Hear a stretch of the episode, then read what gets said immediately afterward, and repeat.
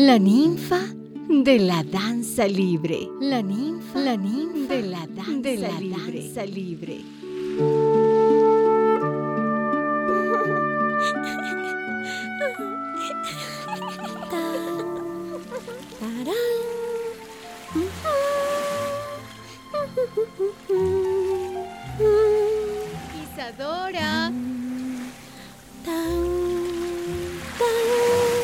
Isadora.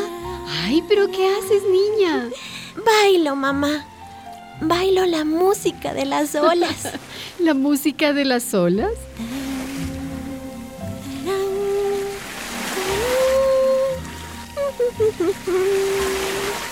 Isadora Duncan nació en California en 1877.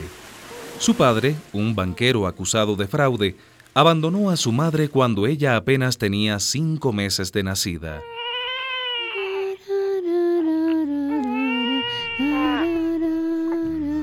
No llores, Isadora, no llores.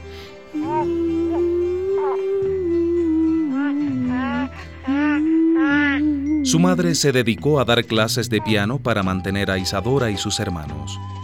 Era una mujer fuera de época, atea, feminista, nada convencional. Tú serás también una mujer independiente, hijita. Así te quiero, libre. A los 10 años, Isadora dejó la escuela. No me gusta, mamá. No quiero aprender de memoria cosas que no sirven.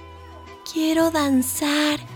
Además, mm, soy la más pobre de la clase. Hijita, eres una niña. Mi hermana Elizabeth y yo vamos a enseñar danza a los niños del barrio. Ganaremos dinero para la casa, mamá.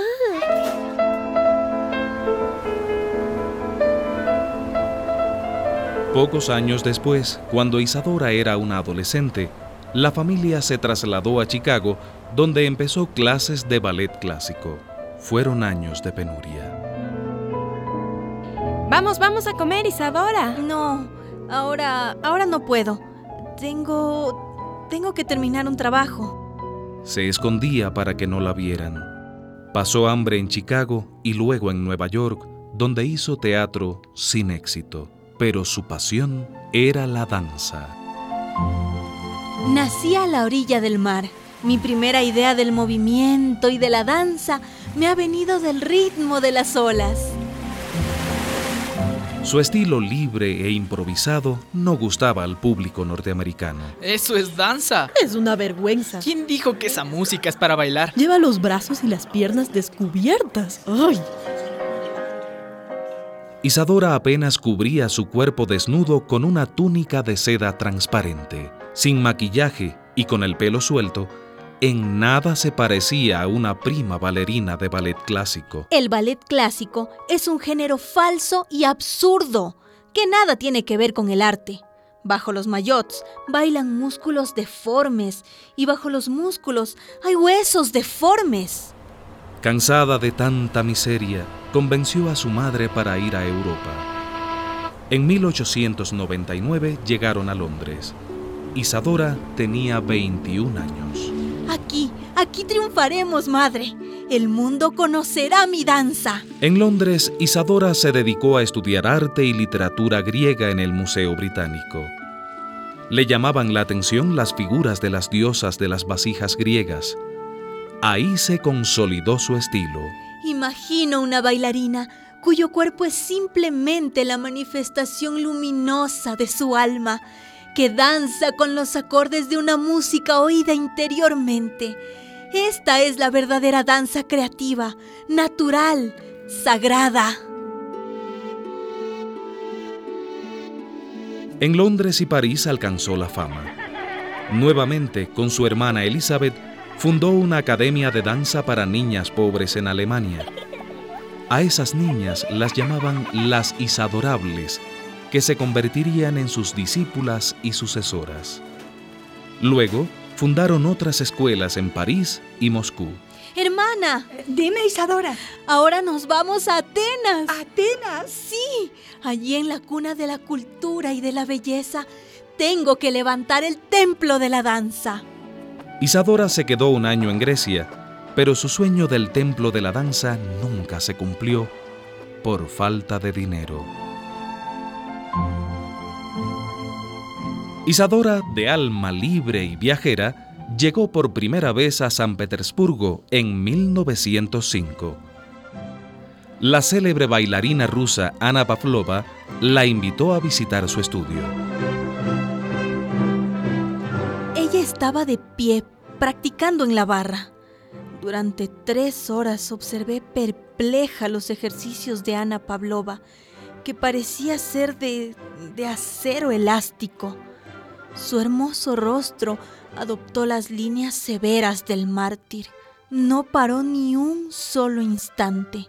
Su entrenamiento parecía estar destinado a separar por completo la mente del cuerpo. Todo lo contrario de lo que yo pretendía, que el espíritu fuese el motor del cuerpo y lo elevase hacia la luz. La vida de Isadora Duncan transcurría entre la danza, la enseñanza y el amor. Se enamoró muchas veces de hombres y de mujeres, igual que su madre era atea, socialista y creía en el amor libre. Aquel que camina sin amor una legua siquiera, camina amortajado hacia su propio funeral. Sí, de acuerdo, mi querido Walt Whitman. Isadora Duncan había decidido ser madre soltera y tuvo tres hijos. Los primeros, un niño y una niña.